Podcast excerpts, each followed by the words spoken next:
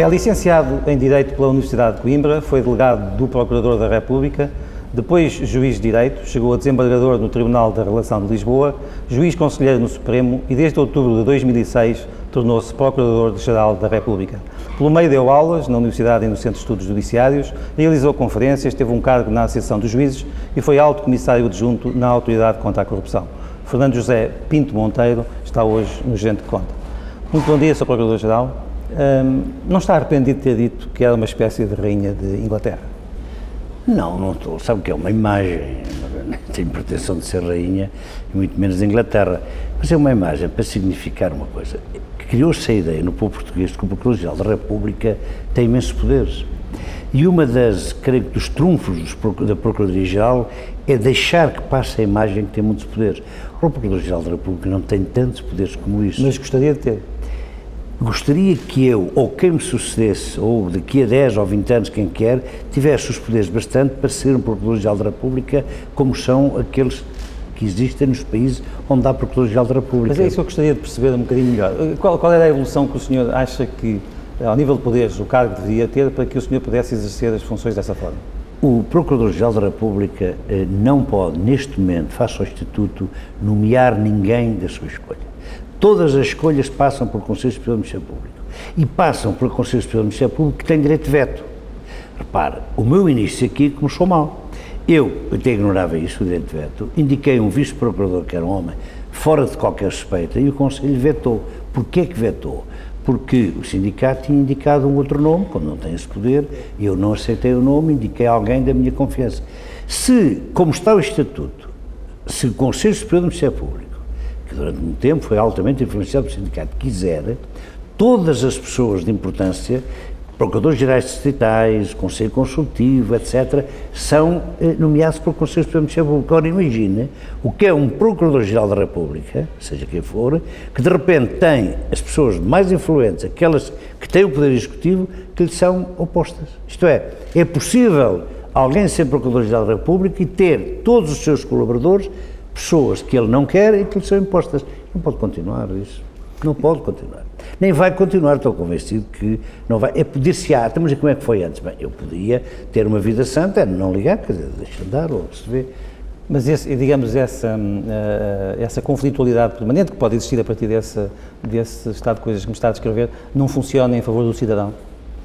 Não, não funciona a favor do cidadão. Quer dizer, como é que um Procurador-Geral da República consegue, qualquer pessoa que tenha um cargo diretivo consegue trabalhar se todos os seus colaboradores forem escolhidos por outrem. É fácil de perceber. Imagina um diretor de qualquer coisa, imagina um ministro, imagina o que quiser, que tem os seus colaboradores mais próximos, o vice-procurador, os procuradores gerais de centésimo, porque o Ministério Público é uma pirâmide. Tem o Procurador-Geral no topo. Mas o senhor tem sentido que muitas das, das suas decisões uh, depois não são bem executadas no terreno, no dia a dia, é isso? E tem sentido eh, que, pode, que, por vezes pode não ser assim, mas fundamentalmente tem sentido que pode ser sempre assim. Se, se, quiserem, quem, se quiser o Conselho, pode eh, indicar a um Procurador-Geral da República pessoas que não são nem da sua confiança nem das suas ideias. Alguma parte da opinião pública leu essas tuas declarações no sentido de que o Procurador-Geral uh, gostaria de poder mais, dar mais indicações e acompanhar mais de perto os processos, no sentido de influenciar o caminho da investigação.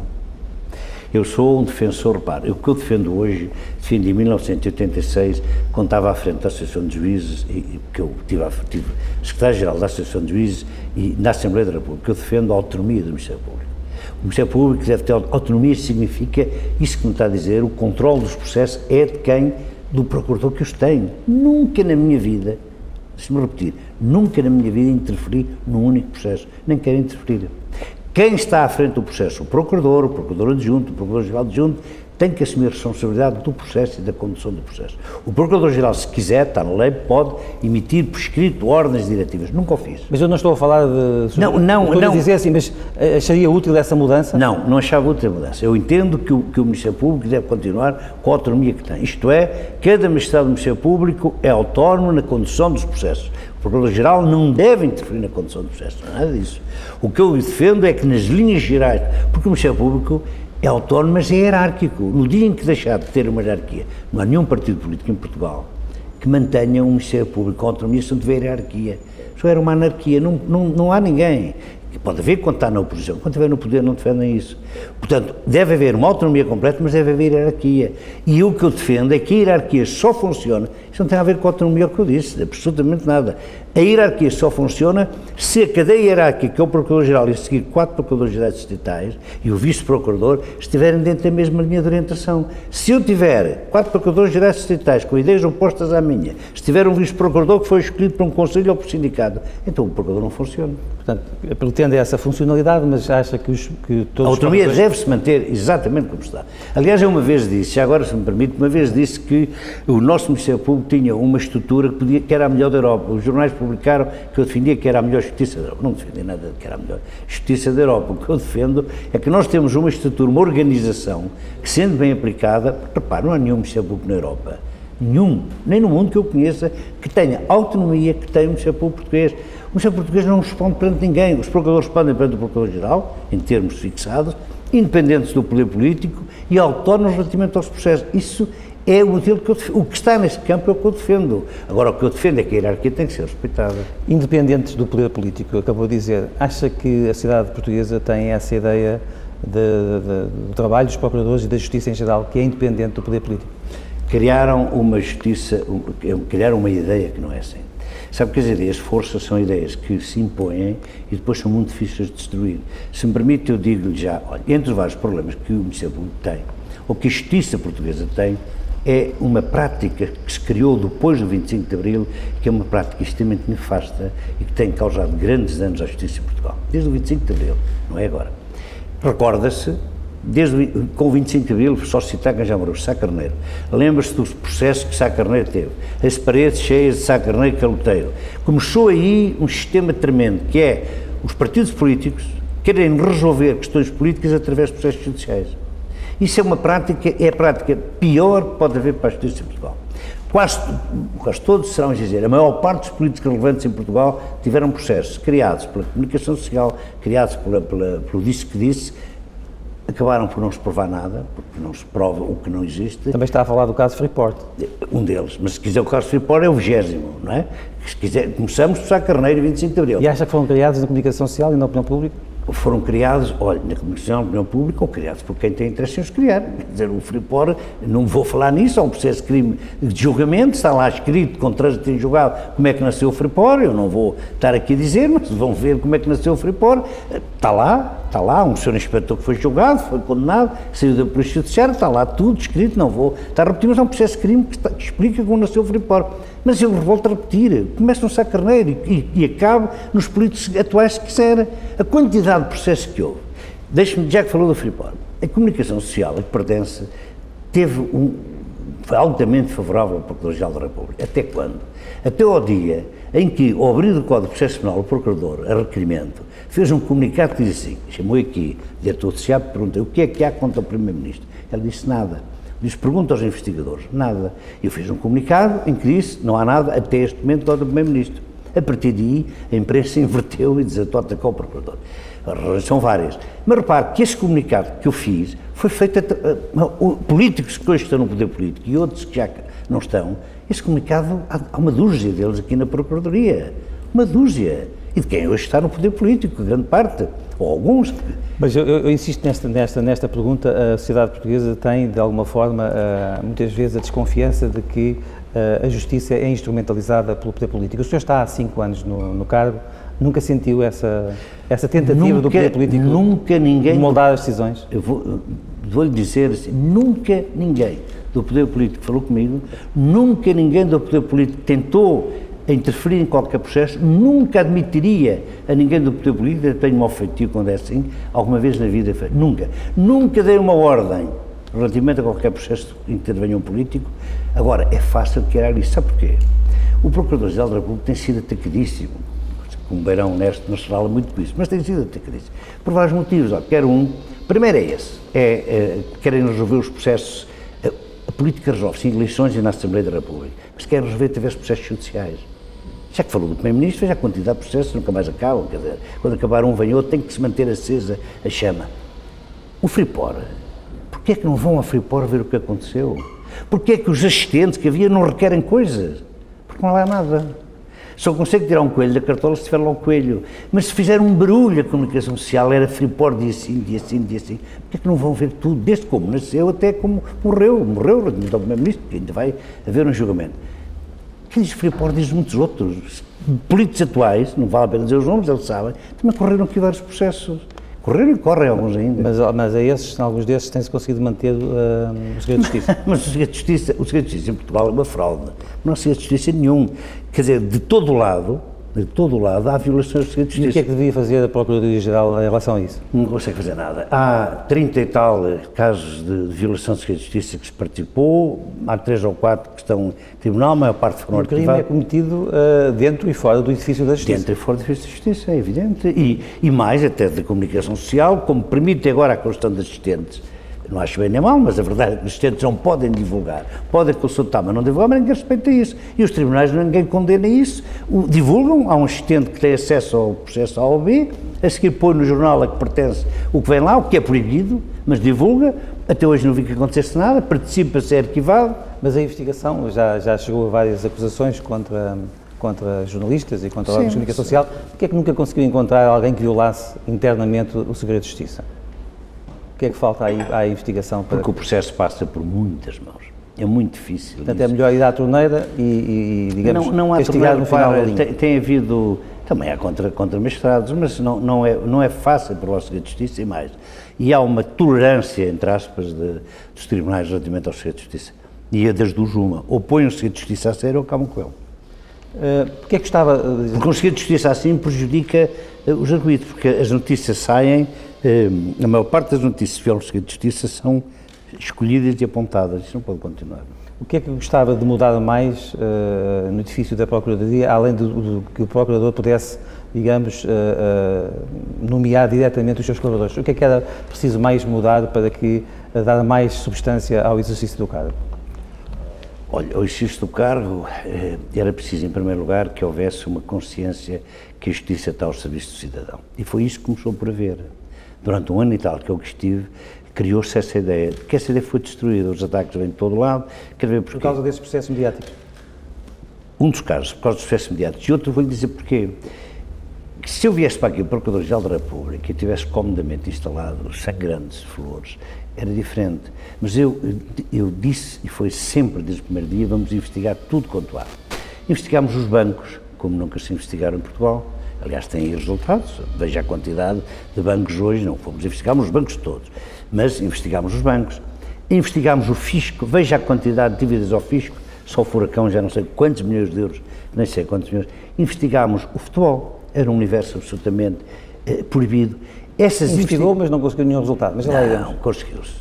Não é verdade isso, não é, não é verdade isso. Olha, do, do, fisco tem havido milhares, fisco, centenas, um, de, de, do, do, do, futebol, já que falou do futebol, dos bancos, está aí o resultado à vista, primeira vez na vida teve um banqueiro preso, não sei se está inocente, se está culpado, não, isso está em causa. Do futebol não se tem conseguido grandes resultados, mas pelo menos conseguiu-se uma coisa, uma vez que esteve ligado a um, a um, jornal desportivo, conseguiu-se uh, que toda a gente do futebol, dirigentes da ABC, soubessem que podiam sentar-se no banco de réus.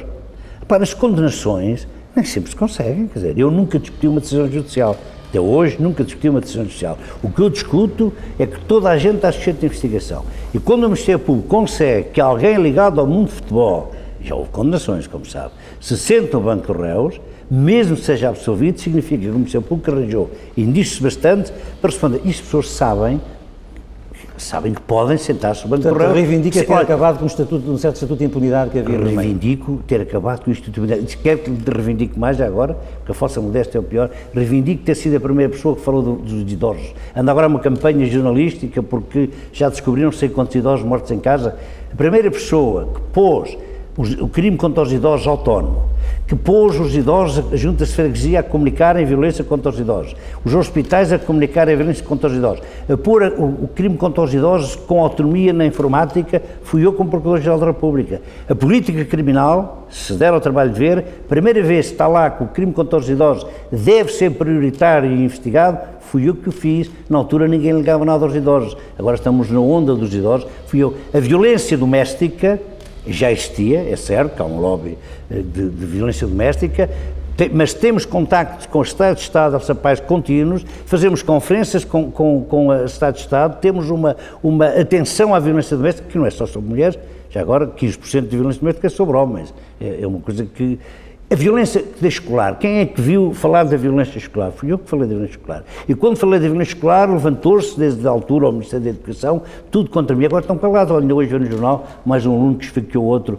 O bullying que foi consagrado, uns apoiam, outros não, foi feito aqui um parecer na Procuradoria-Geral da República. A primeira vez que foi à televisão dizer que a violência escolar, sabe porquê? Porque eu pedi à Procuradoria-Geral de Cidade de Lisboa, ela arranjou a polícia, psicólogos, etc., foi às escolas de Rio de Moura e encontrou cinco miúdos com pistolas no bolso. E quando eu disse isto, foi um escândalo, mas disse isso da Presidência da República e com o apoio do Sr. Presidente da República. E a verdade hoje já ninguém discute que eu nas escolas existe. Reivindico isso que fui eu que o fiz. Eu, a Procuradoria. E lamenta que os resultados dos processos mais mediáticos se insumam de alguma forma... Não, o que eu lamento não é isso. O que eu lamento é que eh, continuam os políticos em Portugal a tentar resolver as questões políticas através de processos judiciais. Isso não tem solução. Se, se se der um trabalho de coligir a quantidade de processos judiciais que houve contra de todos os partidos, é preciso que esclareça que isto abrange todos os partidos, nunca discuti política na minha vida. Como é que estão as suas relações com, com, o Ministro Alberto Martins? Estão boas. O Ministro Alberto Martins é uma pessoa extremamente elegante, extremamente sensata. Com o Ministro Alberto Costa as relações também eram boas, também era um homem dialogante e sensato. Até que ponto, por exemplo, agora, se quiser entrar num campo que se fala muito, qual é que é a falta de magistrados, etc. É claro que o Sr. Ministro Alberto Martins, como o Sr. Ministro Alberto Costa, mas agora mais assentadamente, pode estar perfeitamente de acordo comigo e tem estado sobre a necessidade de aumentar o número de magistrados, mas precisa obviamente de verbas e isso não depende dele. Quantos magistrados é que, eh, mais é que precisava do Ministério Público? Olha, eu não lhe sei dizer exatamente, posso lhe dizer o seguinte, então, pediram jubilação cerca de 80 magistrados do Ministério Público. Nós temos uma, um, jubilaram-se agora, houve uns 40, 20, 30 depois, que foram para os tribunais eh, administrativos, eh, ganhavam mais e saíram do Ministério Público. As entradas não têm compensado de maneira nenhuma as saídas, portanto, nós penso que precisaríamos para aí de 100 magistrados no Ministério Público. É certo também, o quadro não é tão negro como o pinta, porque vamos ter agora magistrados este ano, olha, eu vou no dia 28, está convidado, se quiser cá vir, vamos aqui receber 61 magistrados do curso especial, que, que, vão entrar em funções em breve. Depois temos ainda cursos a funcionar, mas precisávamos que, e o Ministro da Justiça, pelo menos, está altissimamente favorável a isso, vamos ver se não há nenhum obstáculo de, de dinheiro, que comece em janeiro um novo curso normal dos magistrados. Eu defendi um curso especial, conseguiu-se, que vão, 28, dia 28 deste mês, vêm aqui ser recebidos na Procuradoria-Geral da República. Mas precisava outro curso especial, não houve luz verde, não houve dinheiro. Para... Agora, agora vamos ter um curso em janeiro, está prometido. Tanto, agora, repara, o grande problema, já agora só para acabar, é os substitutos. O Ministério Público tem há muitos anos de substitutos. Substitutos é um mal necessário, quer dizer, os substitutos é gente licenciada em Direito, mas que não é do Ministério Público. Eu não defendo nunca. Há cerca de 80, eu li em qualquer ah, Não, há 57 advogados elementos. Que... Os substitutos, até lhe digo já quantos substitutos há, que estão aqui. Os substitutos, há 57 substitutos. E estes substitutos, é evidente que... Eh, o ideal era que sejam eh, zero. Que sejam zero. Ou eles fazem o curso normal, ou sejam zero. Mas é um mal necessário neste momento, os substitutos, oxalá, há substitutos de grande categoria, atenção. O que eu defendo é o princípio que para estar deve ser magistrado no Público e para ser magistrado tem que fazer o curso. Isto é um ataque aos substitutos, que eu repito-lhe, há substitutos de grande categoria técnica. Tomara eu que eles frequentem o curso e sejam magistrados. Fernando Pinto Monteiro sobre o Ministério Público e a Procuradoria-Geral da República. O Procurador-Geral da República eh, não pode, neste momento, face ao Instituto, nomear ninguém da sua escolha. Todas as escolhas passam pelo Conselho Superior do Ministério Agora imagine o que é um Procurador-Geral da República, seja quem for, que de repente tem as pessoas mais influentes, aquelas que têm o poder executivo, que lhe são opostas. Nunca ninguém do poder político falou comigo, nunca ninguém do poder político tentou interferir em qualquer processo. A política resolve-se em eleições e na Assembleia da República. Se quer resolver através de processos judiciais. O segredo de justiça em Portugal é uma fraude. Não se justiça nenhum. É claro que o Sr. Ministro Alberto Martins, como o Sr. Ministro Alberto Costa, mas agora mais assentadamente, está perfeitamente de acordo comigo e tem estado sobre a necessidade de aumentar o número de magistrados.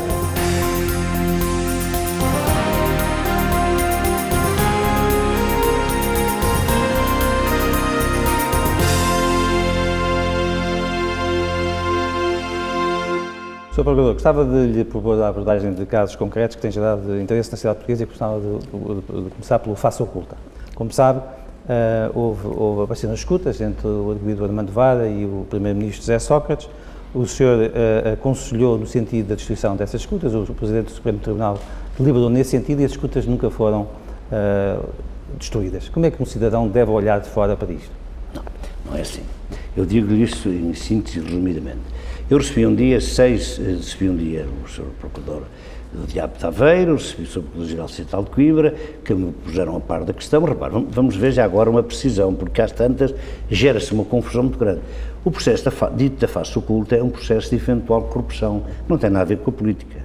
Tem nada, é que é preciso separar. Eu sei, mas houve, houve uma, houve uma a certa altura, A certa altura, quando está um suspeito eh, sob escuta, são detectadas conversas do Primeiro-Ministro. E essas conversas do Primeiro-Ministro deram origem a que me fossem enviadas seis CDs com conversas do Primeiro-Ministro. Mais tarde, quatro. E mais tarde, uma. Quer dizer, vieram os bocadinhos. E o senhor nunca encontrou nada de relevante nessas... Absolutamente nada relevante. E como não encontrei absolutamente... Primeiro, não Mas como é que devemos interpretar, do lado de fora, do lado da cidadania, eh, essa divergência de opiniões? O Procurador-Geral entende que não há ali nada de relevante e, e o, uh, os titulares do processo entendem que sim e não... E... Não tem problema nenhum. Deixe-me primeiro dizer... Não tem para si, do ponto não, de vista. Esses cassetes vieram, os CDs vieram Pedi que as ouvissem por mim, eu também, e concluí que eh, aquilo não tinha relevância jurídica. Mas entendi outra coisa, é que era expressamente proibido, na minha opinião de jurista, eh, ouvir o Primeiro-Ministro sem autorização, é o que está na lei, do Presidente Supremo. Enviei ao Presidente Supremo. E o Presidente Supremo mandou-os destruir. Não fui eu, não tinha poderes para certo. isso. As pessoas pensam não foram destruídas? Não foram, não foram destruídas. Espera aí que eu esclareço já nisso.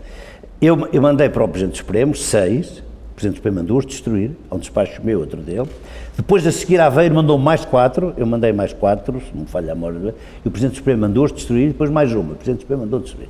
Essas, esses CDs foram mandados destruir. Eu mandei para Aveiro, que disse que as destruiu, quer dizer, se as destruiu ou não, penso que as destruiu, não iam dizer que o juiz da Aveiro que as destruir se não as tivesse destruído. Portanto, foram destruídas. O que acontece é que, além disso, mandaram quatro certidões, e eu peguei na certidão, e esse aí já não ia ouvir, porque não vinha referência do Primeiro-Ministro, não precisava ouvir CDs, nem podia, que não diziam respeito. Porque a mim, repare, só me foram enviados, eu não controlo nenhum processo, porque estaria lá o Primeiro-Ministro a ser ouvido. E aí intervinha o Procurador. Mandaram quatro certidões, eu mandei para o DIAP e mandei para o DCAP, porque eram coisas do Tagos Parque, de, das farmácias, coisas que não diziam respeito ao Primeiro-Ministro. Esses CDs eu nunca os ouvi, quer dizer, não vinha lá referido o Primeiro-Ministro. Esses é que não terão sido destruídos, não sei se foram ou se não foram. Agora, o que eu disse, e é isso que perguntam, e poderiam perguntar à comunicação social, é, então, mas como é que aparecem mais CDs? Eu disse, isso é uma aplicação das escutas, já houve dos pães, agora é das escutas. e já não sei de onde é que vem, onde é que não vem. O que lhe posso dizer é o seguinte, os 11 CDs onde estava o Primeiro-Ministro foram mandados destruir pelo Presidente Supremo e foi-me garantido pelo, pelo, estavam destruídos. Foi garantido pelo. Aveiro, nunca ninguém discutiu isso. O juiz de Aveiro mandou destruir. Eu tenho a certeza absoluta que ele disse que as mandou destruir, destruiu-as mesmo.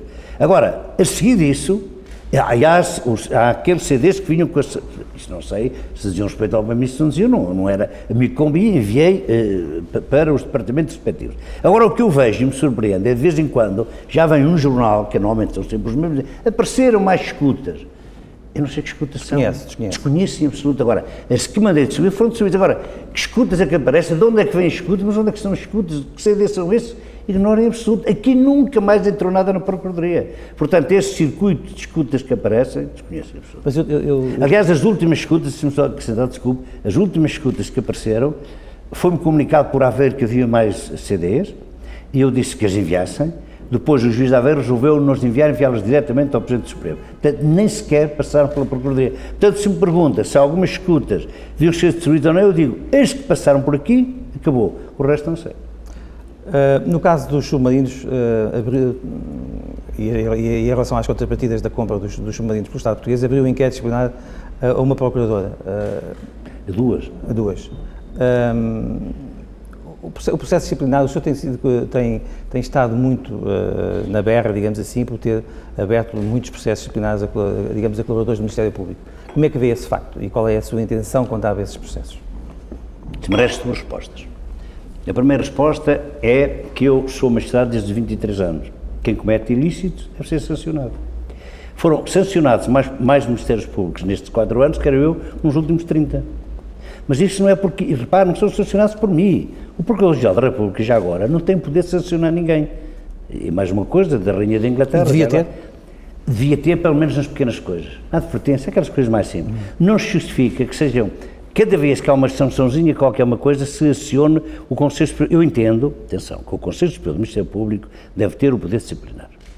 O que deve ser, o Conselho Superior do Ministério Público, como sabe, é composto por 18 pessoas, o Procurador 19, onde está elementos da sociedade civil, representantes.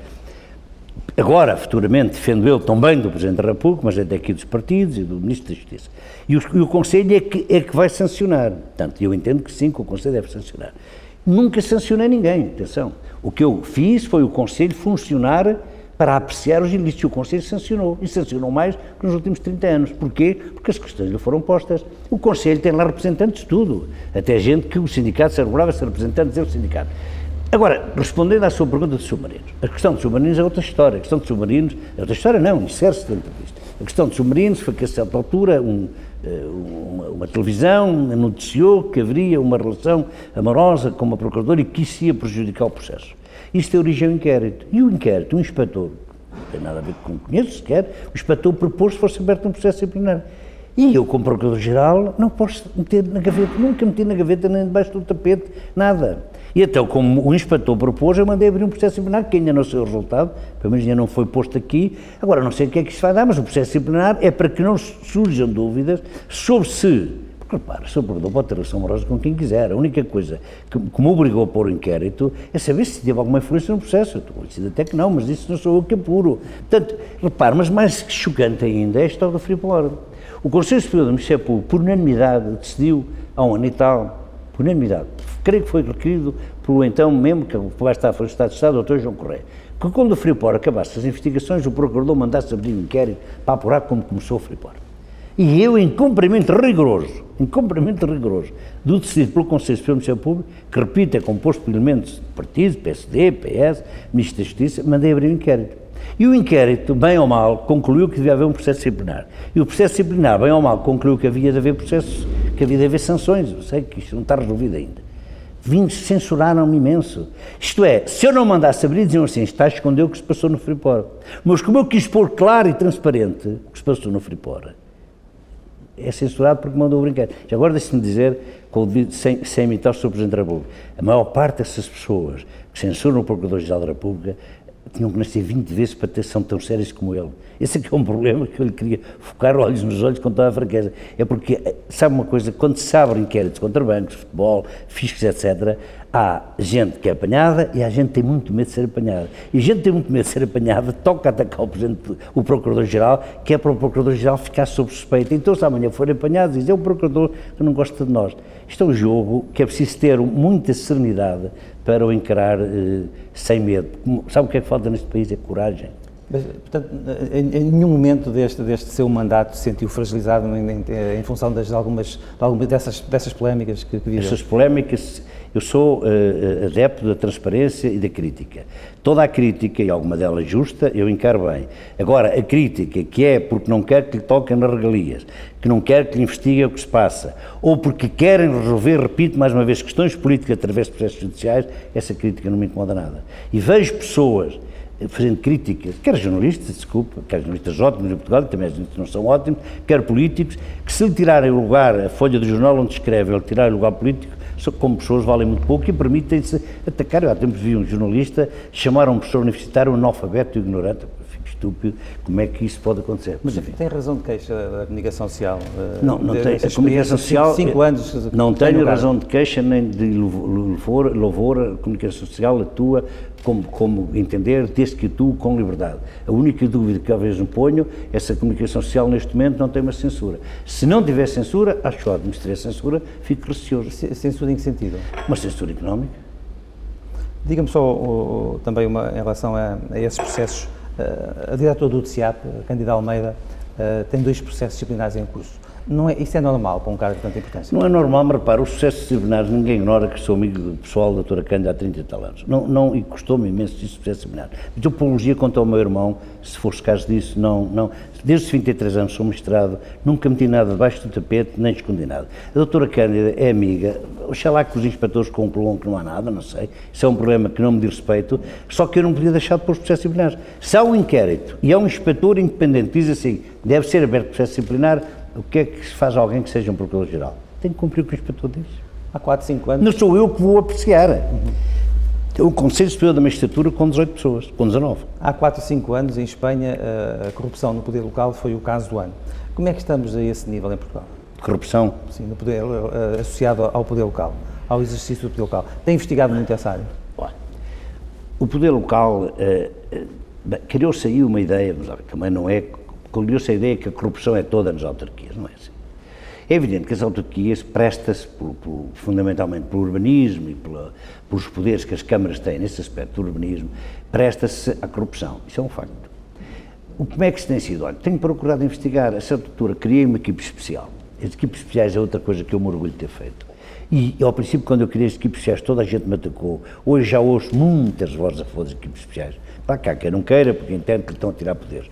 Mas tenho ouvido, sabe que qualquer pessoa séria, atenta, pensa assim, como é que o Ministério Público investiga, por exemplo, o urbanismo, mas o que é que percebe do urbanismo? É natural que se crie uma equipe especial com o engenheiro, com o arquiteto. Como é que se investiga crimes económicos? Mas qual é o conhecimento económico do Ministério Mas a minha pergunta vai... vai mas eu respondo já. Eu criei uma equipe especial para investigar o urbanismo. Juntámos 28 processos aqui ligados à Câmara de Lisboa e foi investigado com resultados muito ou poucos, não têm sido muitos. Mas olha, há um resultado, por exemplo, sabe que foi dessa equipe especial que nasceu um projeto que mandámos à Assembleia da República e a Assembleia da República, copiando Espanha, de certo modo, criou uma lei que agora permite, sim, investigar crimes urbanísticos que até aqui não permitia. Nasceu de, um de uma proposta enviada para a equipe especial através do Procurador-Geral. Nós hoje temos uma legislação muito recente que vai permitir uma, um alargamento da possibilidade do crime urbanístico. O crime urbanístico é muito difícil de investigar. Quer dizer, onde estão 10 andares, fazem 11, disse um foi para pagamento não sei quê. Isso acontece na prática, é muito difícil provar. O constitucionalista Jorge Miranda já defendeu que a Constituição deveria proibir os magistrados e juízes de se organizarem em sindicatos. Qual é a sua opinião sobre isso? O senhor tem mantido uma, eu faço essa pergunta porque tem mantido uma, uma, uma relação às vezes tensa com A minha, a minha, a minha resposta é muito clara. Eu defendi em 1986 a existência de sindicatos. Eu próprio tive quatro anos à frente da Associação de Juízes. Continuo a defender, eu sei, não sou o Dr. Jorge Miranda, Vital Moreira, eh, o Sousa Tavares, o Presidente de Calheiro, estou farto de ler pessoas, eh, o professor Barbas Homem, que eu tive aqui, contra o sindicalismo judiciário. E tenho argumentos respeitáveis.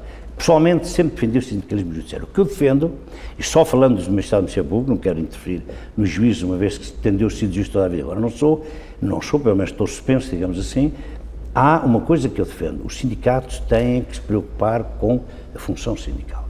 E o que eu ataco não é o sindicato, é que os partidos políticos, quando estão na oposição, andam com o sindicato ao colo e quando estão no poder, atacam o sindicato. E isto é uma coisa que é fácil de demonstrar e qualquer político sério pode contar isso. E como andam com o sindicato ao colo, o sindicato alarga a sua esfera de ação.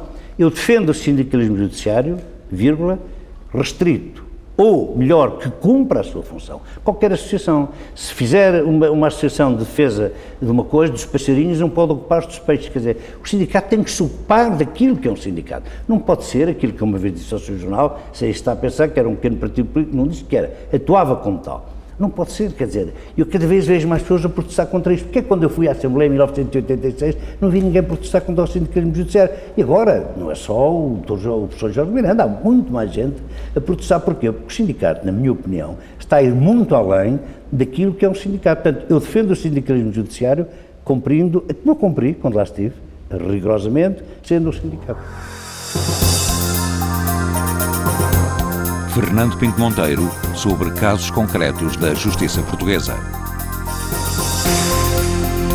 O processo dito da face oculta é um processo de eventual corrupção, não tem nada a ver com a política. Os 11 CDs onde estava o Primeiro-Ministro foram mandados subir pelo Presidente Supremo e foi-me garantido que estavam destruídos. Nunca sancionei ninguém, atenção. O que eu fiz foi o Conselho funcionar para apreciar os ilícitos. O Conselho sancionou, e sancionou mais que nos últimos 30 anos. Porquê? Porque as questões lhe foram postas.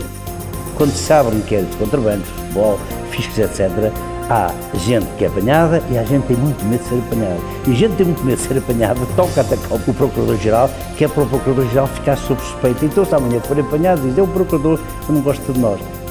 O que eu ataco não é o sindicato, é que os partidos políticos, quando estão na oposição, andam com o sindicato ao colo e quando estão no poder, atacam o sindicato.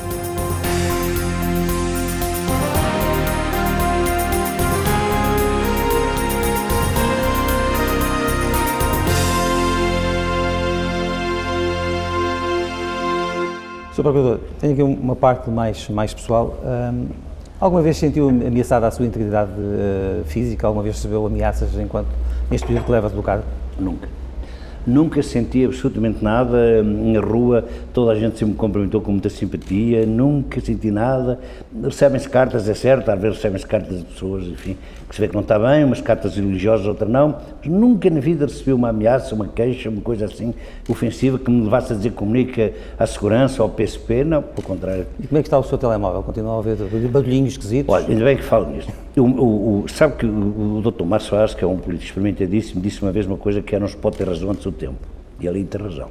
Eu falei antes do tempo, às vezes falo antes do tempo. O que é curioso é quando eu disse que o telemóvel estava sob escuta, houve um barulho tremendo partidos, da Assembleia da é República. É a sua plena convicção de que esteve sob escuta? A minha plena convicção não é que esteve sob escuta, a minha plena convicção é que, duas coisas. Primeiro, há escutas ilegais em Portugal. Segundo, não há maneira nenhuma, é isso que ainda não perceberam alguns políticos, o Procurador-Geral não tem nenhum meio, nenhum poder de controlar isso, nenhum. O que, Haverá, é que, o que, é que se pode fazer nesse Há uma brigada da Polícia Judiciária que, que, tem esse poder, mais nada. Neste momento, não vai, a Procuradoria-Geral da República não pode fazer nada. As escutas ilegais, se existirem, existem e continuarão a existir. E aquilo que eu disse, deixe-me só dizer este pormenor que não sabe. Eu disse isso dos barulhinhos. Houve um barulhão por causa disso. Mas aqui há tempo recebi aqui um político importante que me disse: o, o, o meu telemóvel está sob escuta. Eu disse: Oh, doutor, ainda bem. Porquê? Porque o seu partido fez tanto barulho quando eu disse isso.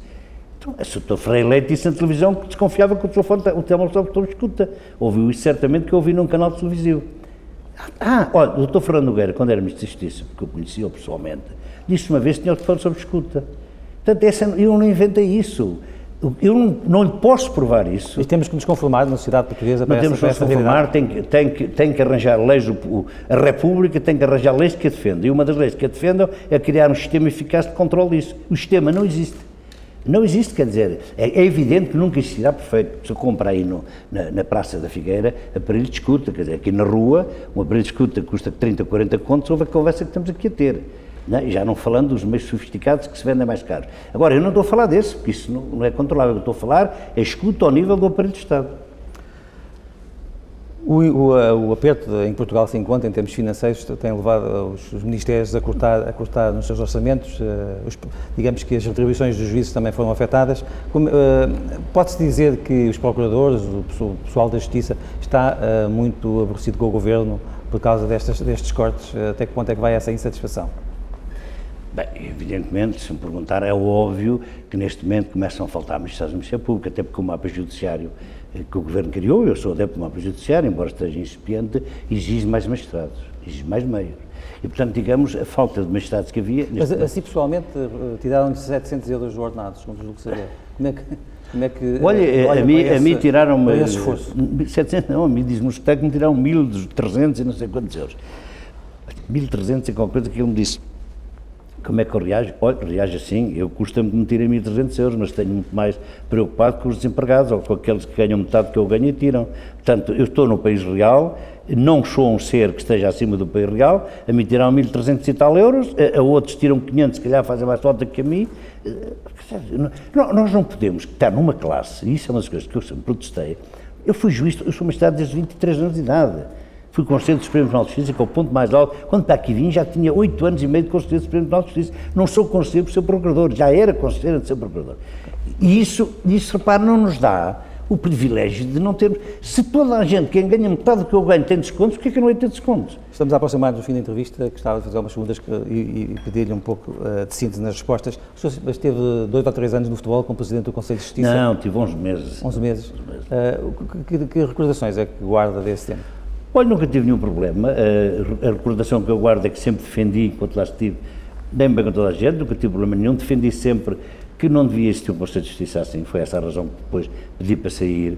Porque o Conselho de Justiça, não era o meu caso, de certo modo, houve unanimidade. Mas havia uns membros indicados por uma associação de futebol, outra por outro, outra por outro, e se gerava que alguém que esteja lá indicado pelo Benfica, outros por Sport, outros pelo Porto, é tendem, seu... tendem, a querer favorecer o clube que se indicou. Qual é havia um tribunal qual arbitral. É qual é o seu clube? Sou da Académica de Coimbra, é Académica de Coimbra, que anda em Coimbra e é sempre da Académica. Foi o senhor que promulgou o castigo contra o jogador Sapinto, na altura, quando ele agrediu Fui eu que presidi ao Conselho que castigou o Sapinto, e na altura recordo-me que a FIFA defendia o dobro e nós impusemos, reduzimos nós, Conselho de Justiça, que foi por unanimidade, aliás. A Justiça Portuguesa é sempre muito mais amigável do prejudicador? Não, quer dizer, achei que aquilo, não sei, já não me recordo, repare, isso, eu, não se esqueça de uma coisa, as decisões não eram tomadas pelo Presidente, eram tomadas pelo conjunto de membros do Conselho. Agora, o que eu sempre defendi é que devia haver um tribunal arbitral independente do desporto, porque um Conselho de Justiça em que, penso que ainda é assim, agora confesso não estou rigorosamente a par, mas um Conselho de Justiça em que parte dos membros são indicados por esporte, outros por Benfica, outros por Porto, é muito difícil quem lá está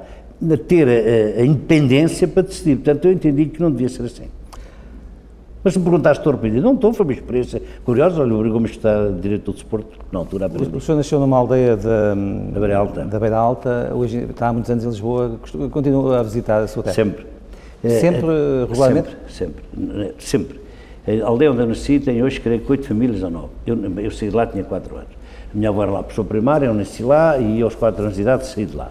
Mas a casa está lá, somos quatro irmãos, não temos já ninguém de família, curiosamente, meus pais eram filhos únicos, não tenho primos nem primas, mas todos os anos passamos ao Natal, desde que nascemos, 23, 24, 25 e 26, e passamos lá cinco dias no verão.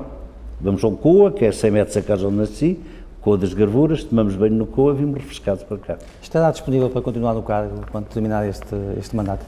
Olha, se há coisa que eu não faço é projetos para o futuro. Nunca me passou pela cabeça ser Procurador-Geral, era Conselho Supremo, o ponto mais alto das magistraturas, é difícil chegar lá. Há 3 mil e tal, chegam lá 5, 60 pessoas. É, é, é, muito difícil ser conselheiro, tenho muita honra de ter sido conselheiro e sou. É, portanto, nunca pensei em ser Procurador-Geral. Apareceu o convite, hesitei, não voltei a hesitar. Família zangou comigo que não queria, não faço projetos. Quer dizer, estou aqui, tenho um ano e tal para cumprir, vou cumpri-lo. O que vai acontecer depois, não sei, posso ir plantar macieiras para a aldeia, qualquer coisa. Fernando Pinto Monteiro sobre a sua vida pessoal. Nunca na vida recebi uma ameaça, uma queixa, uma coisa assim ofensiva que me levasse a dizer comunica à segurança, ao PSP, não, pelo contrário. Primeiro, há escutas ilegais em Portugal. Segundo, não há maneira nenhuma, é isso que ainda não perceberam alguns políticos, o Procurador-Geral não tem nenhum meio, nenhum poder de controlar isso, nenhum. Não sou um ser que esteja acima do país legal, a mim tiram 1.300 e tal euros, a, a, outros tiram 500, se calhar fazem mais falta que a mim. Portanto, nunca pensei ser Procurador-Geral, apareceu o convite, visitei, não voltei a visitar, famílias angostas comigo que não queria, não faço projetos.